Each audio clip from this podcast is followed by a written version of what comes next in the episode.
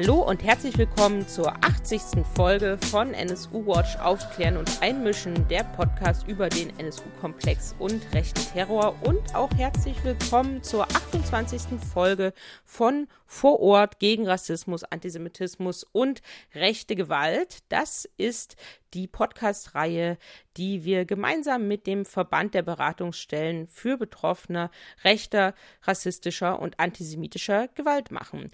Und es gibt eine Neuerung, weil diese Podcast-Reihe moderiere ich jetzt nicht mehr nur mit Heike Kleffner, sondern ab jetzt auch mit T von Berlepsch, die ab jetzt in unserem Moderationsteam ist. Hallo Heike und vor allen Dingen hallo T. Magst du dich einmal vorstellen, unseren HörerInnen? Sehr gerne. Erstmal auch vielen Dank, dass ich dabei sein darf. Hallo liebe Heike, liebe Caro und liebe Hörerinnen.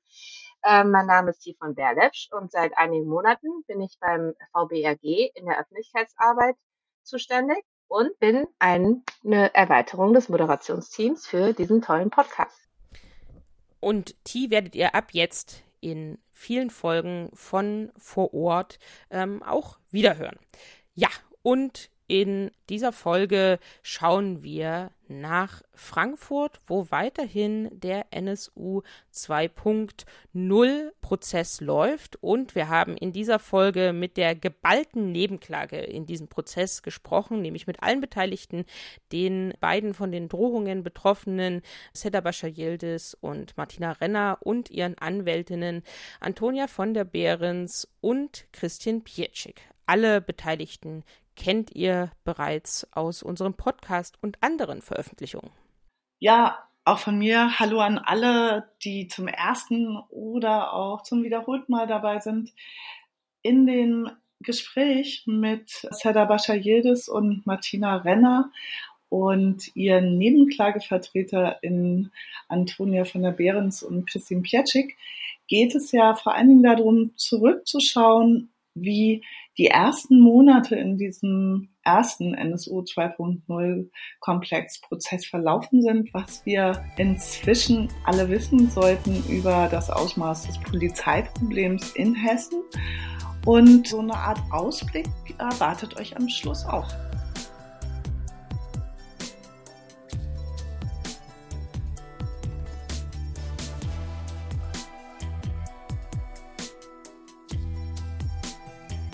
Herzlich willkommen, Seda Bashayidis und Martina Renner im Podcast. Es geht sehr viel über euch beide zu sagen. Seda, du bist Fachanwältin für Strafrecht und warst und bist Nebenklagevertreter in der Familie von Enver Şimşek, dem ersten Opfer der rassistischen Mordserie des NSU. Und du bist die Hauptbetroffene der NSU 2.0 Drohserie. Hallo Seda. Hallo aus Frankfurt. Und Martina, du bist als Bundestagsabgeordnete seit langem als Expertin zu Rechtsterrorismus, zu rechter Gewalt bekannt. Du warst äh, im Thüringer NSU-Untersuchungsausschuss, hast seitdem unter anderem den Breitscheidplatz-Untersuchungsausschuss als Obfrau äh, gemacht. Und auch du bist ja, und wir werden darüber ja noch ausführlich sprechen im Podcast, mit Betroffene vom NSU 2.0 Komplex, aber auch von anderen rechtsextremen Droh- und Mord Drohungsserien. Herzlich willkommen. Danke für die Einladung und hallo aus Berlin. Ihr beide seid Nebenklägerin im Verfahren gegen Alexander M. und ihr werdet anwaltlich dort auch vertreten. Und eure beiden Anwältinnen haben wir heute auch hier im Podcast. Zunächst Antonia von der Behrens. Du vertrittst Seda Bashar Yildiz dort in Frankfurt als Nebenklageanwältin. Wir kennen dich aber auch als Nebenklageanwältin aus äh, dem NSU-Prozess. Da hast du oder vertrittst bis heute Teile der Familie Kubaschik. Hallo auch an dich. Hallo aus Berlin. Und Christian Pietschik, du bist nicht zum ersten Mal bei uns hier im Podcast. Schön, dass du wieder dabei bist. Auch du bist Anwältin dort im Verfahren in Frankfurt und du vertrittst äh, Martina Renner. Vielen Dank, dass auch du dabei bist. Hallo. Und jetzt mit euch als versammelter Expertinnenrunde für alle, die den Überblick über das Verfahren, aber auch den Komplex äh, verloren haben.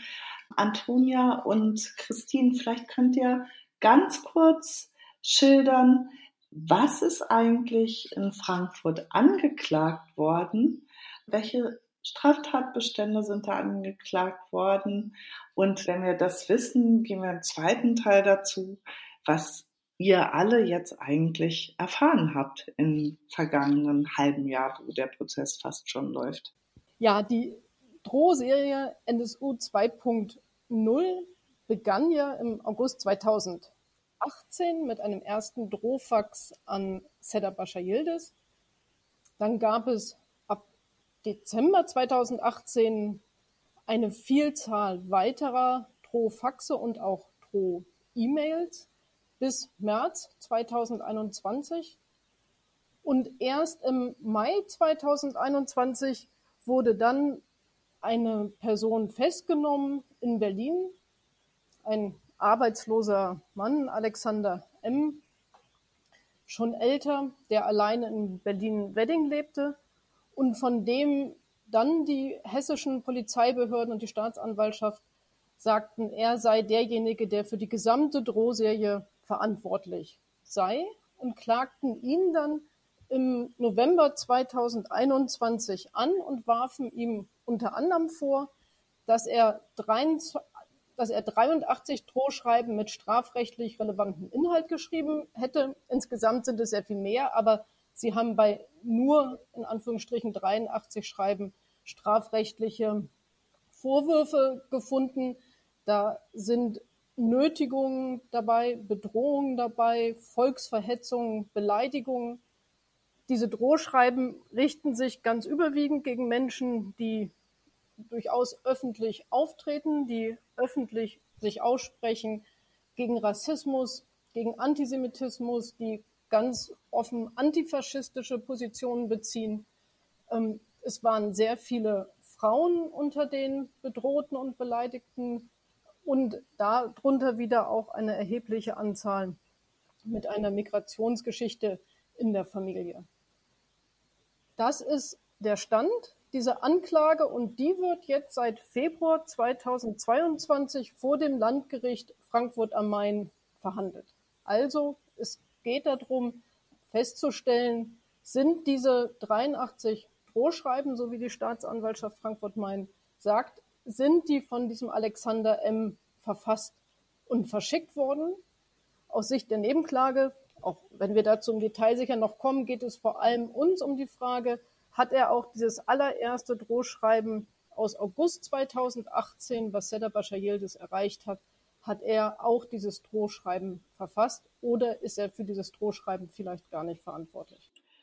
Jetzt ist es ja so, Seda und Martina, ihr und viele andere der Betroffenen äh, der Drohserie haben ja inzwischen am Landgericht als ZeugInnen ausgesagt. Und wenn ihr diese Aussagen von euch selbst und auch von den anderen Revue passieren lasst, was habt ihr bei euch und auch bei den anderen ähm, gesehen an Auswirkungen durch diese Drohschreiben, was ja vielleicht auch nochmal diese Dimension, die ja besonders ist bei dieser Drohserie des NSU 2.0 auf den Punkt bringt. Also zunächst möchte ich mich bei den großartigen Anwältinnen Antonia und Christine bedanken, die uns äh, so gut und so stark in diesem Prozess vertreten. Ich fühle mich äh, wirklich sehr gut aufgehoben, weil mir ja weil ich mich ja auch erstmal in der Rolle einer Betroffenen zurechtfinden musste. Und auch das eine ganz andere Sache ist, weil meine Familie da auch involviert ist und mir so die professionelle Distanz fehlt, die ich normalerweise habe. Also mir, mir, für mich ist, es stellt sich äh, der Sachverhalt so dar. Also es ging mir nie darum, um, um Bedrohungsschreiben oder, also natürlich ist das auch wichtig, aber ich habe ja schon immer beleidigende Mails oder Briefe oder Bedrohungen erhalten und ich habe halt nie Anzeige erstattet, weil ich mich damit nie beschäftigen wollte. Sobald man sich öffentlich zu bestimmten Themen geäußert hat, das wird jedem von euch auch bekannt sein, auch gerade äh, während des NSU-Prozesses sich sehr kritisch geäußert hat, da kamen schon immer Mails und ich habe das nie zur Anzeige gebracht.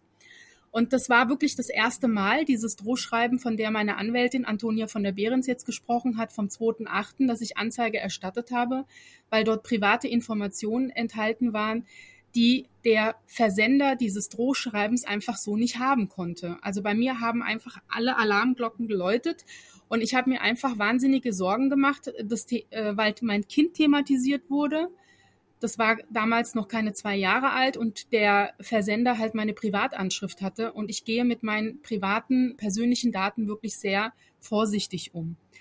Mir war klar, dass das irgendwie einen behördlichen Zusammenhang haben musste. Also ich habe jetzt nicht an Polizei gedacht, aber ich habe irgendwie gedacht, vielleicht sitzt da jemand beim Einwohnermeldeamt, der sich wahnsinnig über mich ärgert, weil ich hier und da mal was gesagt habe.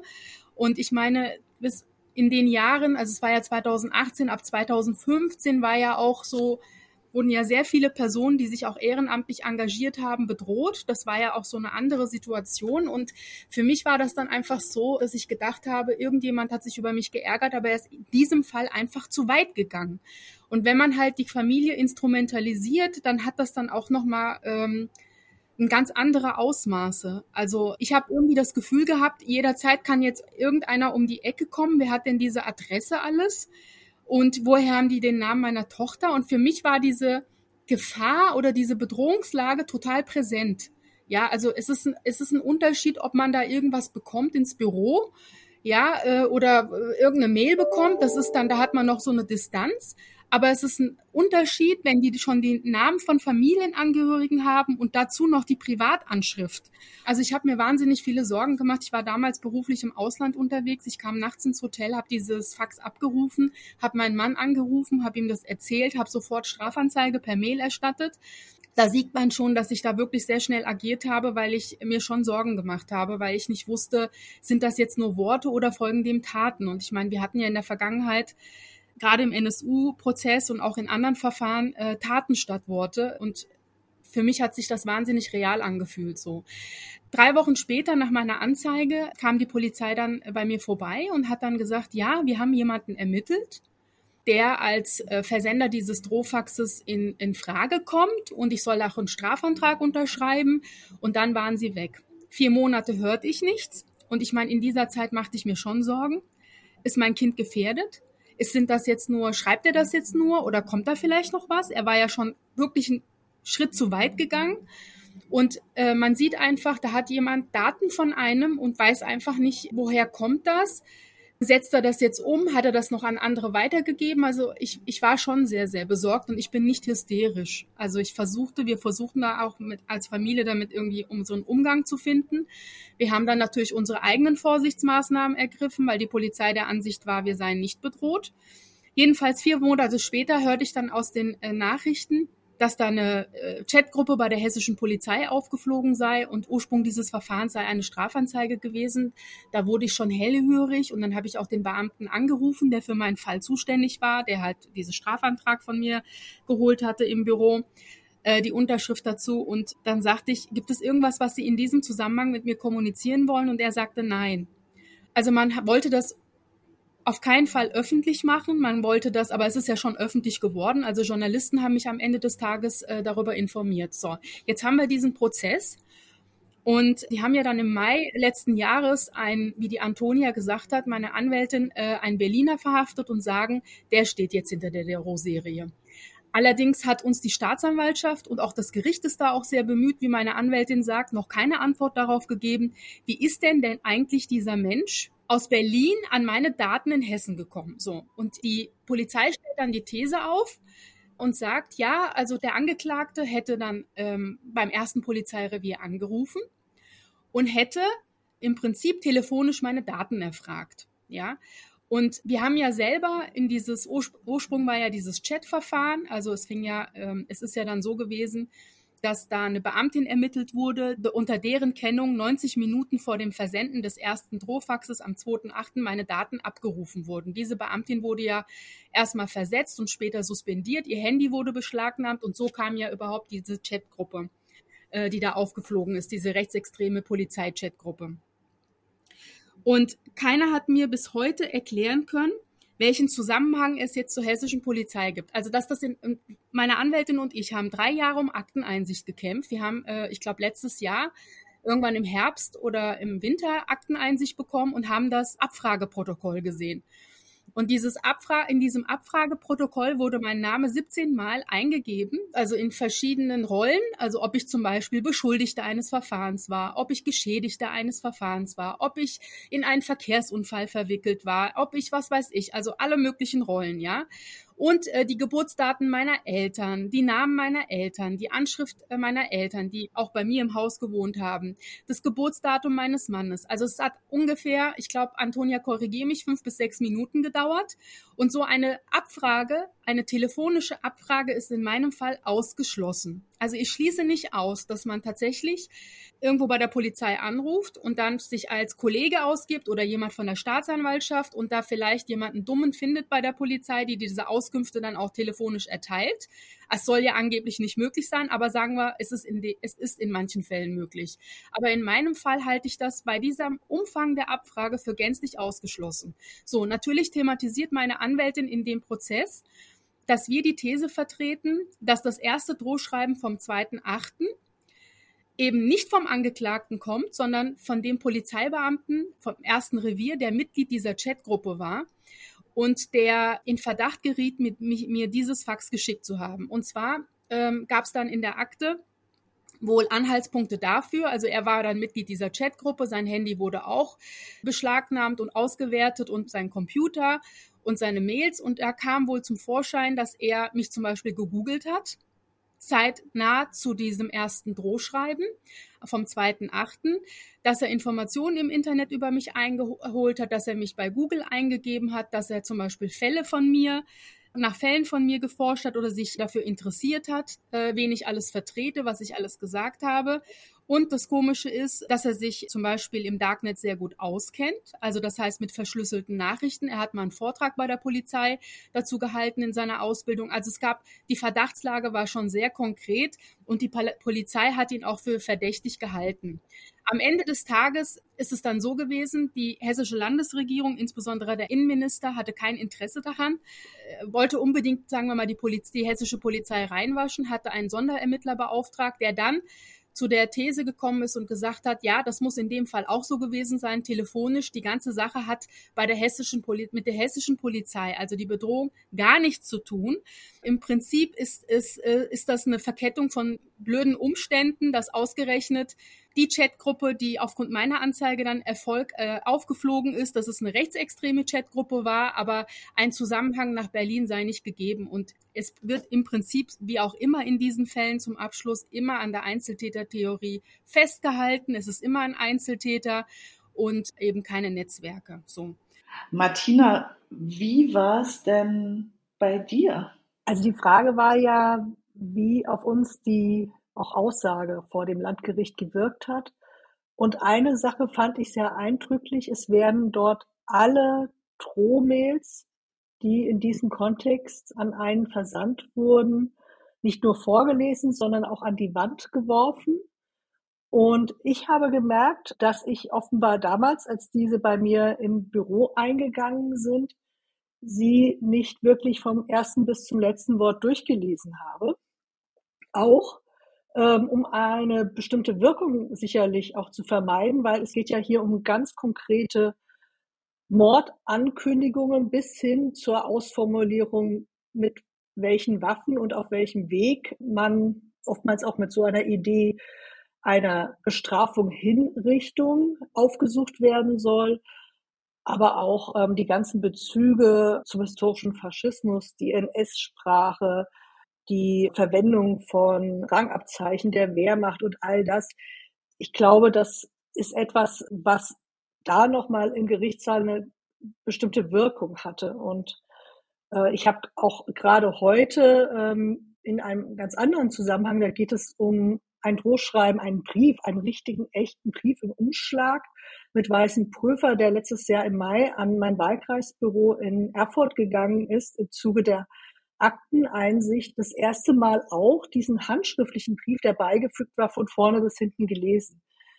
Es gibt Schutzmechanismen, gerade wenn diese Drohungen nicht nur massiv sind, sondern eben auch durchsetzt sind mit widerlichen sexistischen Ausführungen und ja doch geeignet sind, auch ja Nachhalt zu bilden. Also dass man, ähm, ich habe das im Verfahren auch gesagt, auf die Frage, ob einen das denn tangiert, das wollte die Richterin wissen. Ja, also ähm, man kann davon auch wirklich schlecht träumen und das habe ich nicht im übertragenen Sinn oder bildlich gemeint, sondern tatsächlich. Also das ist mir so passiert. Und dann habe ich noch in Erinnerung, dass dann die Verteidigung des Angeklagten ausführte, ähm, sie könne gar nicht verstehen, dass man da so betroffen sei, weil ähm, gerade in einer Funktion einer Politikerin, die sich eben regelmäßig irgendwie mit der extremen Rechten und Rechtsterror auseinandersetzt und häufiger schon solche Drohungen bekommen hat, müsste man sich doch daran gewöhnt haben. Und das, also das hat mich auch empört. Ja, ich, klar, das war Verteidigungsstrategie, aber ich glaube, man muss noch mal klar machen, äh, jedes einzelne Schreiben hat eine Wirkung. Insbesondere dann, was Seda jetzt gesagt hat, wenn auch wie bei ihr dann das noch mit persönlichen Daten versehen ist, ist natürlich die äh, Sorge, die das auslöst, äh, noch mal immens höher, als wenn äh, wie bei mir die Wohnanschrift zwar genannt war, aber diese durchaus auch aus öffentlichen ähm, Internetzugängen äh, möglich war zu rekonstruieren. Jetzt war ja die Frage, ich habe natürlich verfolgt, auch was andere ausgesagt haben dort, die als Zeuginnen und Zeugen geladen waren. Und äh, in vielen Berichten, und danke nochmal an alle, die auch aus dem Prozess über Twitter oder in Zusammenfassungen äh, die Öffentlichkeit informieren, geschildert haben, dass halt ein zweites Thema dort war, dass auch die Wut und Enttäuschung hinsichtlich der Ermittlungsbehörden von vielen angesprochen wurde. Also wieso hat man nicht weiter gegen die Polizei ermittelt? Wieso hat das überhaupt so lange gedauert? Wieso wird auch bagatellisiert an einigen Stellen? Auch das ist ja ein Eindruck, den man hat, dass dann gesagt wird, ja, das ist halt äh, jemand, der verbal hart formuliert, aber es gab keine konkrete Gefahr. Und all das hat die Betroffenen dieser Drohschreiben-Serie auch wütend gemacht. Und das haben auch viele dort gesagt. Und was mich da nochmal angeht, was mich auch umtreibt, ist natürlich der Umstand, dass ich sehr unzufrieden bin, dass eben jeder hat es gesagt, ähm, der Angeklagte dort vermeintlich alleine sitzt, nur für sich und auch ganz alleine zu Hause in seiner Wohnung äh, gehandelt haben soll, ohne Abstimmung und Kontakt zu anderen. Und das halte ich aus vielerlei Gründen für, ja, eine falsche Grundannahme in diesem Prozess, weil es gibt andere Drohmail-Serien, die äh, bekannt sind. Ähm, eine zum Beispiel Nationalsozialistische Offensive. Der Angeklagte ist verurteilt worden hier vor dem Landgericht Berlin. Eine andere Staatsstreichorchester ist eingestellt worden, aber hatte auch frappierende Ähnlichkeiten zum NSU 2.0, oftmals im Vokabular oder in der Art der Drohung, aber auch zum Beispiel in dieser erstgenannten Serie von André M. ist auch schon das Kürzel NSU 2.0 verwandt worden. Und das wirft natürlich die Frage auf, kennen die sich aus dem Darknet, sind die auf bestimmten Foren unterwegs, haben die sich ähm, darüber unterhalten, sich ausgetauscht, vielleicht sogar sich gegenseitig die Schreiben zur Kenntnis gegeben oder über die Personen gesprochen, die man bedrohen soll. Und äh, da gibt es ganz konkrete Anhaltspunkte, dass das so ist. In diesem Verfahren, dass eben der Angeklagte auch mit dem von mir genannten verurteilten Täter der äh, Drohmail-Serie Nationalsozialistische Offensive in Kontakt stand oder aber, dass wiederum ähm, von diesen auch ein Kennverhältnis war zu der Person, zu der es Verdachtsmomente gab, irgendwie beim Staatsstreichorchester. Und die große Frage ist immer, sind das Netzwerke? Ja, und reichen diese Netzwerke eben bis in die Sicherheitsbehörden, weil von dort wissentlich oder unwissentlich kollaboriert wird, indem Daten unachtsam weitergegeben werden. Das wäre die harmloseste Variante, die ich auch nicht glaube. Oder aber in, in der auch bewusst aus rechten äh, Zusammenhängen dort äh, man zum Beispiel auch im Darknet mit diesen Tätern kommuniziert und sich vielleicht auch austauscht. Und das kommt im Prozess bisher zu kurz und das ist ein Problem. Nicht, weil ich daran zweifle, dass am Ende ähm, der Angeklagte verurteilt wird, sondern weil ich daran zweifle, dass die Strukturen, aus denen heraus diese Drohungen stattfinden, ernst genommen werden und zerschlagen werden und ähm, damit auch die Gefährdungssituation für alle Engagierten für die Vergangenheit auch gemindert werden kann. Das ist ja auch eine Aufgabe die ähm, natürlich eigentlich auch zu erfüllen ist. Und die wird in der Form überhaupt nicht angepackt. Ich würde gerne mal kurz ergänzen zu meiner Zeugenaussage. Also für mir hat es sehr viel ausgemacht. Diese ganzen Mails mussten ja oder diese Drohschreiben und müssen ja ins Verfahren eingeführt werden und die Vorsitzende hat das ja vorgelesen und mich dann gefragt, ob ich das bekommen habe. Und das mit der Öffentlichkeit zu teilen, das hat mir schon was ausgemacht. Ich musste mich, wie gesagt, in dieser Rolle wiederfinden. Und wenn man das dann nochmal so hört, diese widerlichen rassistischen und sexistischen Schreiben, also das macht ja was mit einem. Und noch mehr macht es mit einem, wenn das dann auch alle anderen noch hören. Also das, das, das fand ich jetzt, ich fand das so seelisch so eine, so eine Bloßstellung. Und, ähm, und dieses, diese, diese, also das, das, wie man sich fühlt und dass man dann trotzdem noch da stabil bleiben muss, also das ist mir schon ein bisschen, also teilweise ziemlich schwer gefallen, weil man hat einfach keine Lust, das mit so vielen Menschen zu teilen, mit so viel Öffentlichkeit und dann wird dann darüber geschrieben.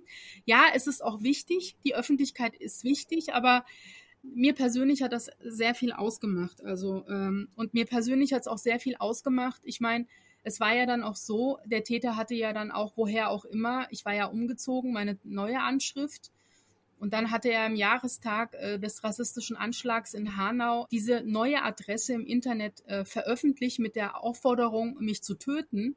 Und ähm, also dann das nochmal vorgelesen zu bekommen und einfach nicht zu wissen, äh, man verdrängt ja solche Sachen auch. Und einfach nicht zu wissen, wie viele Leute haben das jetzt gelesen, wie viele Leute haben jetzt meine neue Adresse.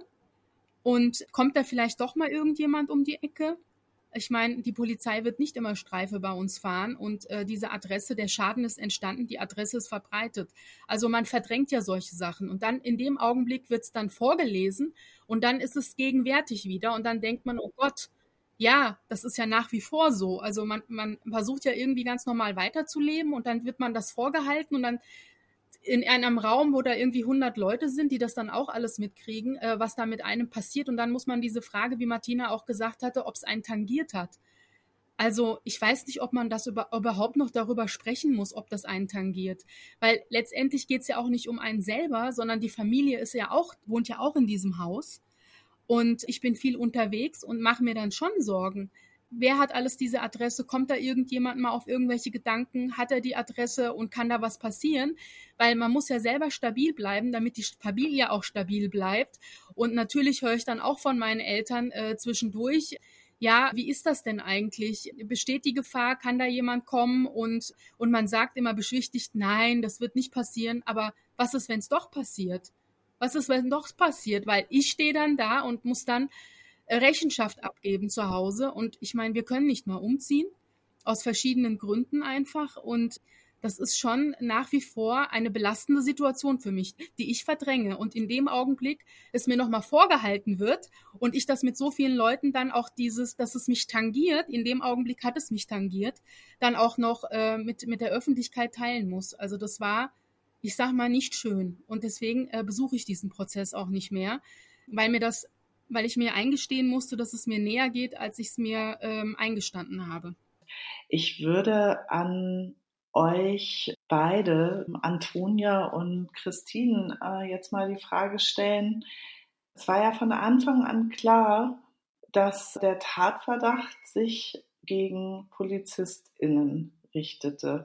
Wenn ihr euch jetzt die Ermittlungen anschaut, nur die Ermittlungen, habt ihr den Eindruck, dass die hessische Justiz diesem Tatverdacht in der Form nachgegangen ist, wie es angemessen und angebracht wäre. Ich glaube, dass dieses Nachgehen auf verschiedenen Ebenen, die man trennen muss, total fehlerbehaftet war. Wenn wir das nehmen, was Seda gesagt hat, dann sieht man, dass schon allein die Sensibilität den Betroffenen gegenüber überhaupt nicht da war, dass es eine Misskommunikation und eine Missinformation und ein verhaftet lassen in einer diffusen Bedrohungssituation, die nicht nur die direkt bedrohten Personen, sondern auch deren Familien damit verhaftet hat, passiert ist, was desaströs ist in so einer Situation.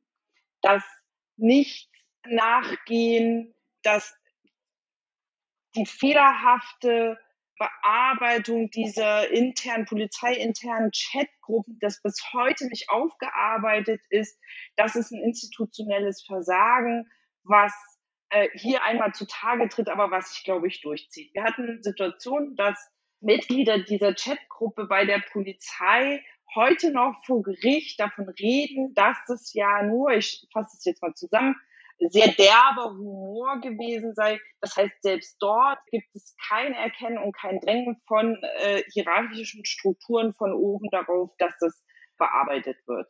Dann haben wir eine Staatsanwaltschaft, die, und da glaube ich, kann ich für uns alle reden, uns ganz, ganz lange im Dunkeln gelassen hat und äh, wir brauchen nicht darüber reden, wie prekär es ist, dass man eigentlich die vollständigen Akten erst äh, nach Anklageerhebung bekommt. Das heißt, man vorher gar keinen Einfluss mehr darauf nehmen kann, ob es eine zutreffende rechtliche Wertung gibt, ob alle Beweismittel einbezogen sind, ob alle Ermittlungsschritte gemacht worden sind. Und man verlagert die eigentliche Aufklärungsarbeit von der Staatsanwaltschaft jetzt zum Gericht. Das ist ja die Prozesssituation, in der wir uns befinden. Und dann, und das glaube ich, ist bislang noch relativ unbeachtetes Defizit in diesem ganzen Verfahren, verharmlostes Aufspalten der einzelnen Drohmails in der Anklageschrift. Also Mail Nummer eins an Zedder war eine Bedrohung und eine Nötigung. Dann kommt Mail Nummer zwei, dann kommt Mail Nummer drei und dass das alles einzeln behandelt wird, führt dazu, dass man weder die Dauersituation, in der sich die Betroffenen befinden, tatsächlich äh, juristisch behandelt, noch, dass man eine zutreffende juristische Wertung findet. Wir haben es ja vertreten in, äh, in Schriftsätzen, dass wir sagen, nein, man muss es zusammen sehen. Das ist eine groß angelegte politische Agenda, die dazu führen soll, dass über die Dauer und die Intensität der Bedrohung eigentlich Menschen davon abgehalten werden sollen, das zu tun, was sie tun. Es spiegelt sich in keiner Silbe in der Anklageschrift wieder. Das ist total richtig und ich habe mich tatsächlich, da wurde ja Bezug genommen auf Fälle von mir, in meiner Berufsausübung schon eingeschränkt gefühlt, weil ich mir gesagt habe, wenn ich jetzt das und das mache, ähm, werden die jetzt die Bedrohung, die sie mir gesch geschrieben, geschickt haben, wahr machen, nämlich mein Kind umbringen. Also es war schon, es, es war, ich habe mich schon in meiner Berufsausführung äh, oder in meinen öffentlichen Äußerungen eingeschränkt gefühlt. Und ich meine, von der Polizei habe ich dann einfach nur gehört, dass man sich zurückhalten soll. Aber das kann es ja nicht sein.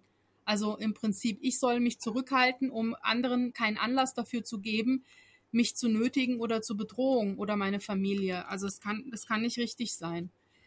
Vielleicht kann ich noch mal an einem Beispiel deutlich machen, dass ich das ganz gut zeigt aus meiner Sicht, wie hier die Ermittlungen gelaufen sind und wo die Probleme liegen. Ich würde gar nicht sagen, dass es ein einheitliches Bild jetzt vom Versagen der Polizei der Staatsanwaltschaft gibt, aber man sieht doch, es gibt würde ich sagen, zumindest von bestimmten Stellen Interesse daran, ja, zu vertuschen, dass es eben möglicherweise so ist, dass das erste Drohschreiben vom 2. August an Zedder, dass das von einem Polizeibeamten vom ersten Polizeirevier abgeschickt wurde. Dass der die Daten von äh, Zedder an dem Tag abgerufen hat von einem Computer und auch über einen Tor-Browser dieses erste Drohfax geschickt hat. Es ist nämlich so, dass im Zuge der Ermittlungen nicht nur bekannt wurde, was Setter ja schon sagte, dass diese Daten von einem Polizeicomputer vom ersten Polizeirevier abgerufen wurden, sondern im Zuge der Ermittlungen hat sich ganz stark der Verdacht eben gegen einen Polizeibeamten Johannes S. verdichtet. Da gab es eine Vielzahl, das ist ja schon erwähnt worden, von Indizien, die dafür sprechen, dass er derjenige ist, der dieses Fax geschickt hat. Das wurde auch, nachdem das LKA viel zu spät, aber immerhin im Dezember 2018 die Ermittlung übernommen hat, wurde auch, wurden diese Indizien gegen diesen Beamten zusammengetragen. Und als man die so verdichtet fand, dass man sagte, dass, ne, da gibt es zumindest einen Anfangsverdacht, ist auch beantragt worden, dass bei ihm durchsucht wird, dass er observiert wird, das Telefon abgehört wird. Da ist relativ, muss man sagen, sehr viel gemacht worden, um zu ermitteln, ist er derjenige, der hinter dem ersten Drohfax und auch allen folgenden Drohfaxen ab Dezember 2018 steckt. Da hat man nicht viel ausgelassen, was die Strafprozessordnung so zu bieten hat. Im Zuge dieser Ermittlungen gegen Johannes S. hat sich dann herausgestellt bei einer Observation, dass als er vor einem Imbissstand stand, in der Reihe, weil er da was einkaufen wollte, an seinem Handy spielte, ein Drohfax oder eine Droh-E-Mail, weiß ich gar nicht mehr, eingegangen ist von dem Absender NSU 2.0. Und es war klar, da man ihn observierte, da man seine Geräte überwachte, es war sehr unwahrscheinlich, dass er das war, weil es gab überhaupt gar keine Hinweise darauf, dass er in dem Moment da Zugriff gehabt hätte, dieses Drohfax, diese Droh-E-Mail hätte schicken können. Das führte dann dazu, wo man sagte, ach, er hat jetzt ein Alibi, und das wiederholte sich dann noch so für ein, zwei weitere Schreiben, er ist, kann nicht der Täter sein, weil er hat für diese späteren Drohfaxe ein Alibi. Er könnte das auch versetzt geschickt haben und so, aber das halte ich jetzt auch gar nicht für so besonders wahrscheinlich. Das Problem ist viel eher, dass hier deutlich zum Ausdruck kommt, man ist immer davon ausgegangen, es ist ein Einzeltäter.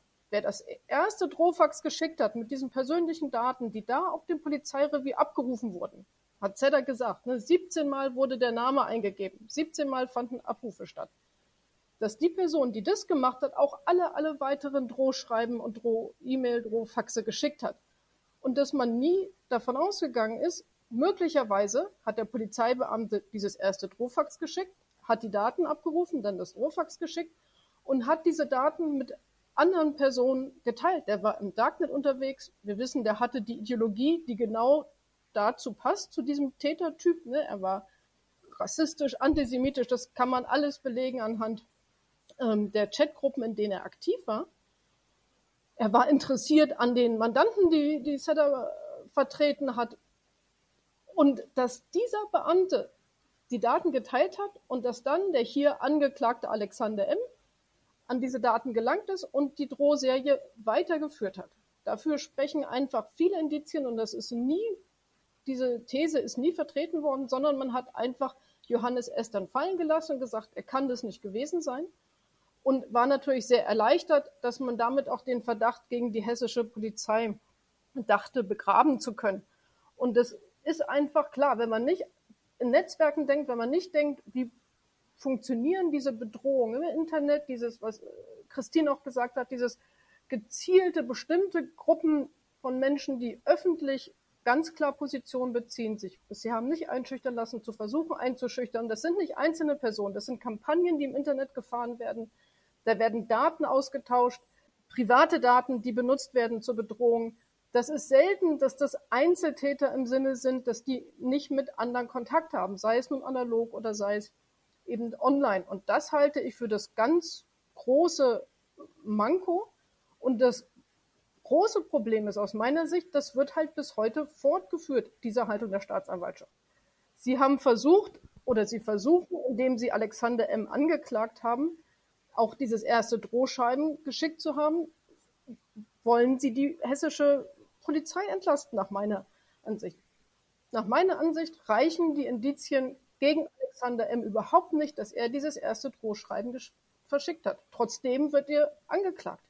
Und das ist ein Unding und deswegen haben wir auch im Verfahren klar gesagt, nach der jetzigen Beweislage erstreben wir einen Freispruch für Alexander M. bezüglich dieses ersten Drohschreibens, weil wir nicht sehen, welche Indizien dafür sprechen sollen, dass er das verschickt hat. Jetzt ist ja tatsächlich die Frage, in diesem Prozess hat man den Eindruck, jedenfalls wenn man die öffentliche Berichterstattung verfolgt und die wunderbaren äh, Prozesszusammenfassungen von NSU Watch, dass die Staatsanwaltschaft auch weiterhin alles dafür tut, um eine Beweisaufnahme in Richtung der Frage, was haben äh, Polizeibeamte zu den Bedrohungen äh, gegen Seda beigetragen, verhindern will. Stimmt dieser Eindruck? Also der Eindruck stimmt, wie meine Anwältin mir das berichtet und äh, wie sie im Prozess agieren, dass sie sich vehement dagegen wehren, dass sie da nicht richtig ermittelt haben oder nicht die richtigen Rückschlüsse gezogen haben und dass Beweisanträge von uns mit Kopfschütteln oder mit sachfremden Äußerungen kommentiert werden, also oder dass die zurückzuweisen sind. Also das Agieren äh, deutet darauf hin. Es ist ja auch erstaunlich, dass wir, also meine Anwältin und ich, drei Jahre darum kämpfen mussten, überhaupt Einsicht in diese dieses Ursprungsverfahren äh, zu bekommen, also dieses Chat-Verfahren, obwohl ich ja mit der Anzeige das ins Rollen gebracht habe. Und äh, das Abfrageprotokoll befand sich ja auch da drin. Also, dass das so lange gedauert hat und die Staatsanwaltschaft uns immer wieder hingehalten hat, immer wieder hingehalten hat und äh, letztendlich das Gericht entschieden hat, dass wir Akteneinsicht bekommen müssen. Also es wäre eine Selbstverständlichkeit gewesen, äh, nach drei Jahren uns endlich, also Ermittlungen werden dadurch nicht gefährdet, das uns mitzuteilen. Aber ich glaube, sie wollten das Ausmaß verschleiern. Also ich habe schon, ich bin jetzt 18 Jahre Anwältin und ich habe in den vergangenen Jahren schon sehr viel gesehen. Aber das Ausmaß dieser Chats ist mir erst bewusst geworden, als ich, als ich selber gesehen habe, was für Inhalte dort ausgetauscht wurden. Sowas Widerwärtiges, sowas ekelhaft rassistisches, antisemitisches, sexistisches, behindertenfeindliches, also es ist wirklich die ganze Palette. Sowas ekelhaftes, das habe ich nicht gesehen. Es wurde von mehreren Polizeibeamten in verschiedenen Chatgruppen über Jahre Inhalte ausgetauscht, wo man sich echt fragt, wenn die Kollegen in dem Revier, mit denen die eng zusammengearbeitet haben, dann gefragt werden, war der Herr Johannes S. rechts? Und dann die Antwort kommt, nein, er war sogar der Besonnenste. Also man, man fühlt sich wirklich veräppelt und ähm, anscheinend ist etwas Wahres dran, wenn man sagt Polizeifamilie. Also man hält äh, zusammen. Und das sieht man auch an den Aussagen der Beamten. Also die äh, Christine hat es, glaube ich, gesagt, also dass man immer noch sagt, das sei, das sei ja nicht Rassist, das, war, das sei schwarzer Humor. Also das ist mitnichten schwarzer Humor. Und das ist niemanden in der Dienststelle wo man eng zusammengearbeitet hat und teilweise in den Urlaub gefahren ist, äh, privat miteinander verkehrt hat. Also, dass das niemandem aufgefallen soll, sein soll, das halte ich für absolut lebensfremd. Und keiner, also es, es schockiert mich nach wie vor. Und ich meine, es sind nicht nur diese fünf Beamten, es sind weit mehr Beamte, die in diesen verschiedenen Chatgruppen waren, die immer noch im Dienst sind und für die es keine Konsequenzen hat. Es schockiert mich, dass Beamte vielleicht das nicht kommentieren oder so in den Chatgruppen sind, aber keiner mal sagt, das geht jetzt zu weit, das ist Volksverhetzung, das ist ein Straftatbestand und ich verlasse diese Chatgruppe oder so. Also das, das war einfach normal und mittlerweile, also ich, ich bin weit davon entfernt, dass ich jetzt sage, die gesamte Polizei ist so. Aber ich, ich hinterfrage mittlerweile das gesamte erste Revier, wenn mir Kollegen sagen, die Jahrzehnte mit diesen Beamten gearbeitet haben, ihnen sei das nicht aufgefallen. Das ist völlig lebensfremd und es schockiert mich schon, dass sie sich gegenseitig schützen. Und genauso ist auch das Agieren der Staatsanwaltschaft. Also man muss ja nicht einer Meinung sein, aber Fakten dann schön zu reden, also das kann ich überhaupt nicht nachvollziehen. Und äh, ich erwarte von dieser Staatsanwaltschaft im Prinzip, äh, was diesen Prozess anbelangt, gar nichts mehr. Und ich weise nochmal darauf hin, wie wichtig es ist, dass Nebenklage dort ist, dass da Nebenkläger, Anwältinnen dort sitzen, die eben Aufklärung einfordern. Ja, weil sonst gibt es die nicht. Also diese gesamte Rolle, sowohl der Polizei in Hessen, das politische Agieren und auch die Rolle der Staatsanwaltschaft finde ich sehr bedenklich. Ich finde das überhaupt nicht verwunderlich, dass weiße, männliche Personen, die mit der Polizei interagieren, sagen, das ist mir dort nie untergekommen. Also das, das spiegelt halt das wieder, was in diesem Prozess und auch in dem Agieren der Staatsanwaltschaft reproduziert wird. Wir hatten eine absurde Situation, dass wir einen Polizeibeamten hatten, der gegen diese Chatgruppe ermittelt hat. Der ist zurückgewiesen worden von, von der Staatsanwaltschaft. Der ist als der klassische Nestbeschmutzer behandelt worden. Und das muss man, glaube ich, nochmal herausstellen, um auch das strukturelle Versagen klarzumachen. In dieser Chatgruppe waren nicht nur Personen auf Augenhöhe aus einer Dienstgruppe. Da waren durchaus auch Führungspersonen drin aus dieser Dienstgruppe, die das haben geschehen lassen. Also dieses wir wissen auf der mittleren Führungsebene nicht, was auf den unteren Rängen passiert und da mag es schwarze Schafe gehen. Das ist halt eine Mehr, die einfach mal in, auf den Müllhaufen der Geschichte gehört. Das, was ihr gerade beschreibt, legt ja eine Frage ganz zentral in den Mittelpunkt. Ist es überhaupt richtig, wenn immer von rechten Chatgruppen gesprochen wird? Oder müssen wir nicht auch nochmal sagen, es gibt rechte Gruppen innerhalb von Polizeirevieren, die sich auch in rechten Chatgruppen dann widerspiegeln oder zusammenfinden? Vielleicht kann ich dazu was sagen, weil ich finde, das ist tatsächlich auf zweierlei Ebene eine falsche Erzählung, dass es nur um eine quasi Online-Kommunikation geht. Zum einen habe ich gerade auch in Hessen, aber in vielen anderen Bundesländern eben auch Polizeibeamte, die sich an rechter Organisierung in Real Life bis hin Straftaten und Terrorvorbereitungen äh, beteiligen. Und ein Beispiel aus Hessen zu nennen. Ich habe dort einen Beamten, Thomas S. der ja in seiner Funktion des Zuständigen für die Asservatenkammer diese Funktion ausgenutzt hat, über Jahre dort ungestört irgendwie die Waffen raustragen zu können und der wiederum im Kontext steht mit einer Sicherheitsfirma in Nordrhein-Westfalen, ähm, zu der der Generalbundesanwalt ein Ermittlungsverfahren äh, geführt hatte. Es gibt dann aber auch ähm, ganz viele andere Beispiele, zum Beispiel der Komplex Nordgroß aus Mecklenburg-Vorpommern, äh, um einen zu nennen. Und äh, deswegen, es gibt relativ häufig einen Übergang von einer virtuellen äh, Kommunikation hin zu einer Organisierung, auch im Netz. Und das ist dann eben auch eine Organisierung, die ist vielleicht nicht mehr klassisch wie in den 1990er Jahren irgendwie ein Treffpunkt in der Kneipe oder eine Verabredung am Rande eines Aufmarsches, aber äh, es ist eben auch eine Organisierung. Wenn ich nämlich diese Chatgruppen nutze, zum Beispiel nicht nur um Inhalte zu teilen, sondern eben auch ähm, zum Beispiel darüber zu reden und dass mal was passieren muss, ja? dass man nicht länger zuschauen kann, ähm, wie, wie äh, zum Beispiel im Zuge der Flüchtlingsaufnahme 2015, 2016 ähm, die Menschen hier Zuflucht äh, erhalten und so weiter. Und das Dritte, ähm, das muss man sich eben, glaube ich, auch klar machen, dass in der Form von der Staatsanwaltschaft nicht über diese Chatgruppen als Form von rechter Organisierung gesprochen werden, hat etwas damit zu tun, dass insgesamt, zum Beispiel in diesem Verfahren, sie festhalten wollen, nicht nur daran, dass die Polizei nichts damit zu tun hat, und das ist der politische Wille in Hessen, der sich da Bahn bricht. Also das ist auch mein Eindruck, ja, sondern eben auch, dass es ein vereinsamter, zurückgezogen lebender Täter in Berlin war, keine politische Vorgeschichte, keine Kontakte, jemand, der vielleicht dann auch noch pathologisiert wird, also als psychisch auffällig beschrieben wird, immer wieder das Bild der zugemüllten Wohnung, als wäre das wichtig. Aber keiner hat geschrieben, dass sein Schrank im Wohnzimmer voll von Nazi-Literatur war.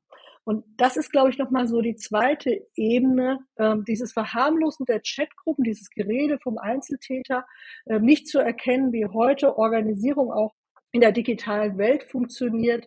Ähm, das hat etwas damit zu tun, dass hier bestimmte ähm, Entwicklungen in der Extremrechten einfach negiert werden sollen, weil wenn man zulässt, darüber zu reden, muss man halt ähm, an diese Verfahren ganz anders rangehen. Dann hätten die Ermittlungsbehörden ganz andere Maßnahmen treffen müssen, Ermittlungsschritte einleiten müssen, die zum Beispiel darauf zielen zu schauen, war denn ähm, der jetzt Angeklagte unterwegs, zum Beispiel im im DDW, also Deutschland im Deep Web 2, wo auch andere Täter, bekannte Täter, verurteilte Täter schon unterwegs waren. Haben die sich gekannt? Kann man die Nicknames zu denen auflösen? Ähm, gab es da Verabredungen und gibt es ähm, gemeinschaftliches Handeln? Und das soll nicht Gegenstand dieser Ermittlungen oder dieses Prozesses sein, äh, weil man dann eben ja eingestehen muss, dass wir eine ganz, ganz akute Gefahr haben, die aus diesen Strukturen bis heute eben vorhanden ist, insbesondere dann, wenn eben auch Personen darin agieren, die Zugang zu dienstlichen Informationen haben, aber auch Zugang zum Beispiel über ihre Tätigkeit für die Polizei oder die Bundeswehr ähm, zu Waffen und Sprengstoff. Seda und Martina, was erwartet ihr von diesem Prozess und vor allen Dingen jetzt nach fast einem halben Jahr Beweisaufnahme?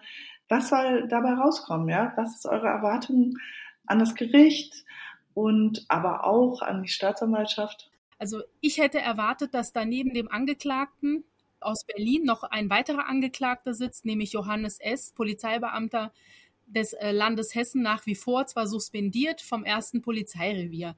Das hätte ich erwartet, weil wir ihn für denjenigen halten, der mir das erste Drohfax gesendet hat. Er hätte auf der Anklagebank auch sitzen müssen. So, das ist leider nicht geschehen. Deswegen arbeiten wir daran, dass wir, also man muss, man muss ja hier auch aufpassen. Also wir halten jetzt den Angeklagten für alle weiteren äh, Faxschreiben und Beleidigung, also beleidigende Schreiben, äh, die da oder nötigen äh, Schreiben, die da aufgeführt sind in der Anklageschrift für verantwortlich, aber für dieses erste Fax eben nicht. Und wir, wir werden Freispruch für dieses erste Fax fordern und klar benennen im Plädoyer und auch ist, das ist auch unsere Forderung, dass der Verantwortliche für das erste Drohfax dort nicht sitzt, nämlich derjenige, der die Daten abgerufen hat und der das erste Drohfax versendet hat, ein Polizeibeamter ist. Und wir hoffen, dass dadurch ein öffentlicher Druck aufgebaut wird, dass der, äh, der jetzige Angeklagte wegen dem ersten Drohschreiben freigesprochen wird und im Nachhinein eine Anklage gegen den Polizeibeamten wegen dieses Bedrohungs- und Nötigungssachverhaltes separat erhoben wird. Er ist ja zurzeit bereits angeklagt wegen Volksverhetzung und wegen dieser Chats oder der Inhalte, die er da auf, ausgetauscht hat. Und es wäre ein gutes Signal, wenn man ihn für dieses Drohfax das erste ebenfalls anklagen würde. Ja, ich finde, das ist auch der zentrale Punkt, dass wenigstens der besagte Polizeibeamte noch Platz sind auf der Anklagebank, was natürlich in dem Verfahren jetzt juristisch nicht geht, aber im übertragenen Sinne die Forderung sein muss.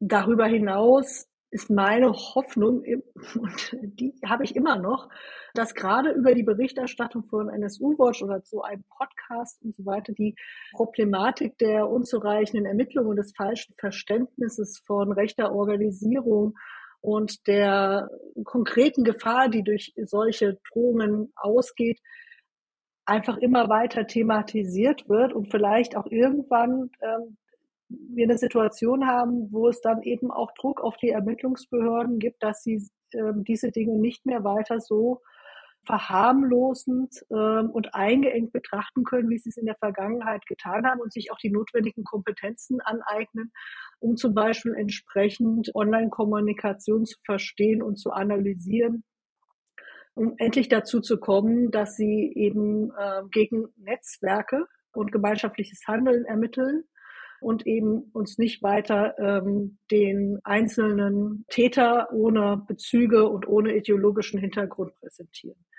Ähm, das wäre etwas, was sehr, sehr wichtig ist, weil jetzt sitzt dort einer, aber in seinem Sinne und auch mit seiner Zielstellung und auch möglicherweise mit seinen Kontakten gibt es Dutzende, die ähm, genau das weiterverfolgen, nämlich über solche Morddrohungen Menschen von ihrem politischen Engagement abbringen zu wollen und ähm, in Angst und Schrecken zu versetzen. Und das ist das Ziel dieser Taten. Und das muss einfach geändert werden, dass das auch die Ermittlungsbehörden klar erkennen. Wie gesagt, der Prozess läuft seit Februar. Der wird wahrscheinlich auch noch eine ganze Weile gehen. Vielleicht noch mal an die Nebenklagevertreterin im Verfahren. Wie ist denn jetzt euer Ausblick auf die nächsten Wochen und Monate im Prozess? Wie äh, geht es weiter? Und ja, wie soll es eigentlich danach weitergehen? Welche Verfahren müssen sich anschließen? Also was jetzt erstmal noch ansteht, und das ist sehr erfreulich, dass die Vorsitzende Richterin zwei weitere Beamtinnen des ersten Polizeireviers geladen hat, nämlich einmal die Beamtin, unter deren Kennung die Daten von SEDA am 2. August 2018 abgerufen worden waren und einmal den benannten Beamten Johannes S. Und die werden jetzt als Zeugen aussagen.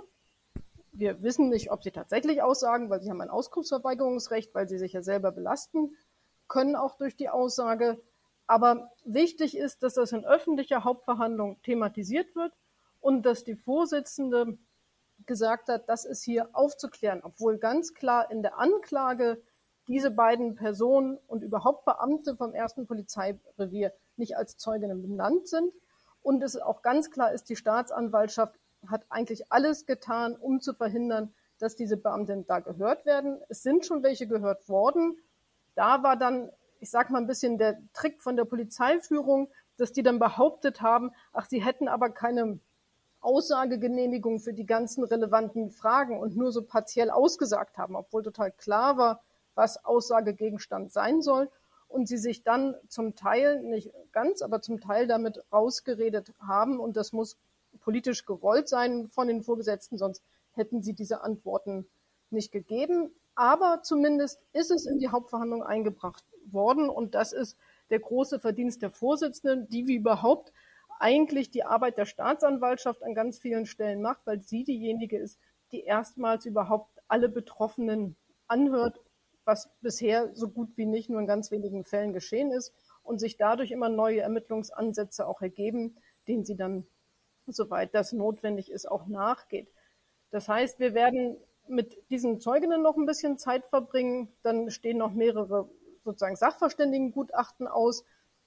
Wie lange es noch insgesamt dauern wird, kann man schwer sagen. Aber vor September wird das Verfahren auf gar keinen Fall zu Ende gehen. Möglicherweise zieht sich das auch noch länger.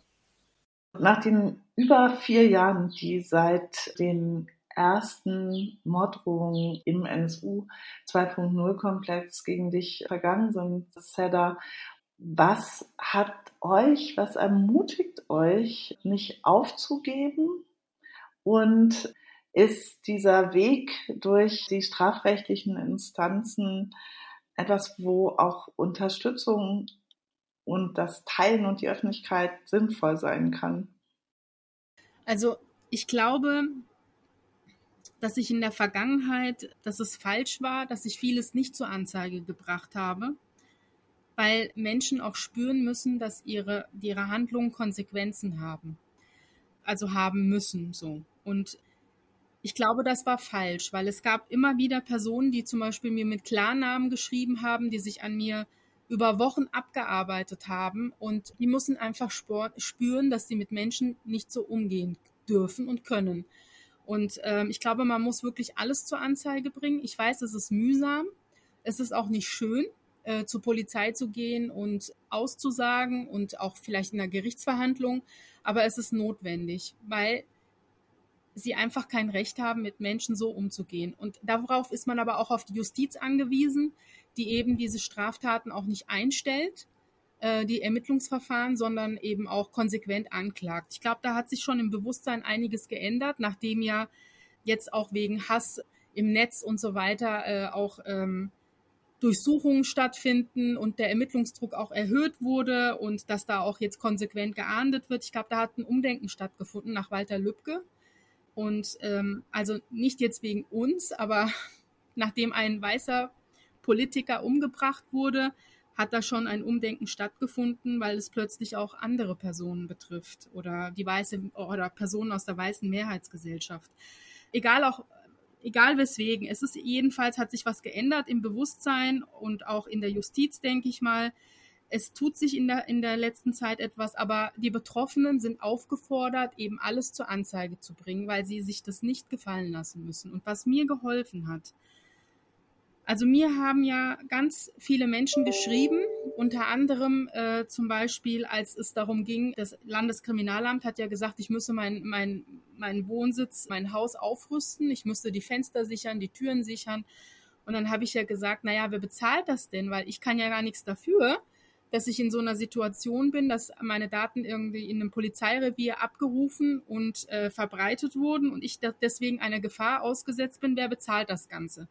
Also schreibe ich dem Innenminister und der sagt dann, äh, der schreibt mir dann zurück, das ist alles sehr bedauerlich, hat aber mit der hessischen Polizei nichts zu tun, weil der Beamte, der da am, äh, äh, am Computertisch während also am Dienstcomputer während seiner Dienstzeit gesessen habe, habe ja nicht hoheitlich gehandelt, sondern rechtswidrig und dafür haftet der Staat nicht. Naja, wir haben das ja dann auch öffentlich einfordern müssen. Allein, dass ich immer an die Öffentlichkeit gehen musste, um ähm, das, was mir eigentlich zusteht, einzufordern. Das war schon sehr belastend für mich, dass das mit jedem geteilt wurde. Jeder musste wissen, dass das natürlich auch finanziell äh, Auswirkungen hat, also dass die ich dann vielleicht aus eigener Tasche bezahlen muss, damit meine Familie ein bisschen Sicherheit hat. Naja, auf jeden Fall haben mich ganz viele Menschen, die auf dieses Problem aufmerksam wurden, angeschrieben und haben gesagt, sie würden mir 10.000 Euro überweisen, wildfremde Menschen 5.000 Euro und ich brauche doch das Land Hessen nicht und äh, ich habe das Geld natürlich nicht angenommen, weil ich finde, der Staat hat hier auch eine Verantwortung.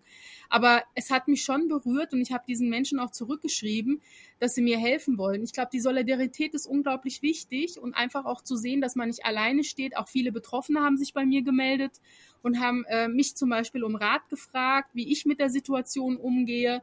Und äh, auch jetzt zum Beispiel Idil Beida oder die auch betroffen waren dann von dieser Drohmail-Serie NSU 2.0 oder auch andere Personen. Also, dass man sich ausgetauscht hat, das hat mir sehr viel geholfen. Unter anderem mit Martina, die ja auch unglaubliche Erfahrung in diesen Dingen hat. Diese Gespräche haben mir geholfen. Und ich glaube, die Solidarität ist wichtig. Und das kam halt auch teilweise von wildfremden Menschen. Ich glaube, man muss sich gegenseitig unterstützen. Das ist das Wichtigste überhaupt. Uns bleibt vor allen Dingen euch zu danken, weil ihr wirklich viele Menschen ermutigt, äh, sich auf allen Ebenen gegen diese rassistischen, rechten, misogynen und antisemitischen Drohungen zur Wehr zu setzen. Alles Gute in diesem beharrlichen Kampf. Gerne. Ja, vielen Dank euch für die Berichterstattung. Das ist wirklich toll zu wissen, dass immer jemand da ist, der ein Auge und ein Ohr hat, was da passiert. Um euch weiter zum NSU 2.0 Prozess und zu rechten Terror in Hessen zu informieren, könnt ihr bei NSU Watch Hessen auf der Seite vorbeischauen, auch auf nsu-watch.info, auf unseren Social Media Kanälen, weil dort findet ihr unsere äh, Prozessbeobachtung zum NSU 2.0 Prozess und kurze Berichte zu den Prozesstagen gibt es bei der Linksfraktion in Hessen. Und es lohnt sich sicherlich dort dran zu bleiben bei diesem Prozess, um zu verstehen, was passiert und um zu wissen, wie es dort weitergeht und ob es tatsächlich am Ende gelingt, Johannes S. in diesem Fall anzuklagen.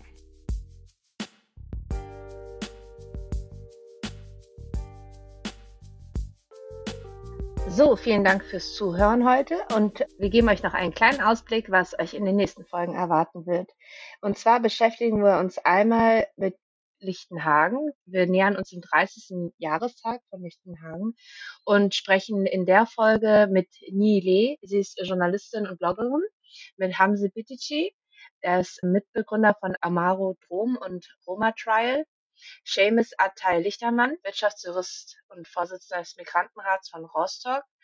Ähm, wir sprechen auch mit jemandem von, vom Gedenkbündnis Gedenken an das Pogrom Lichtenhagen 1992, mit Tim von der Lobby, der landesweiten Opferberatung in Mecklenburg. Ja, und mit dabei sind natürlich auch wieder Heike und Caro und ich. Ganz genau. Und bis zu den nächsten Folgen findet ihr uns wie immer im Internet nsu-watch.info, verband-brg.de. Auf Twitter und Instagram findet ihr uns unter dem Handle at nsuwatch und at rechte-gewalt und auch auf Facebook sind wir zu finden. Wir hören uns in der nächsten Folge wieder und bis dahin sage ich Tschüss, Ti, Tschüss, Heike. Tschüss. Ciao, ciao, bis bald.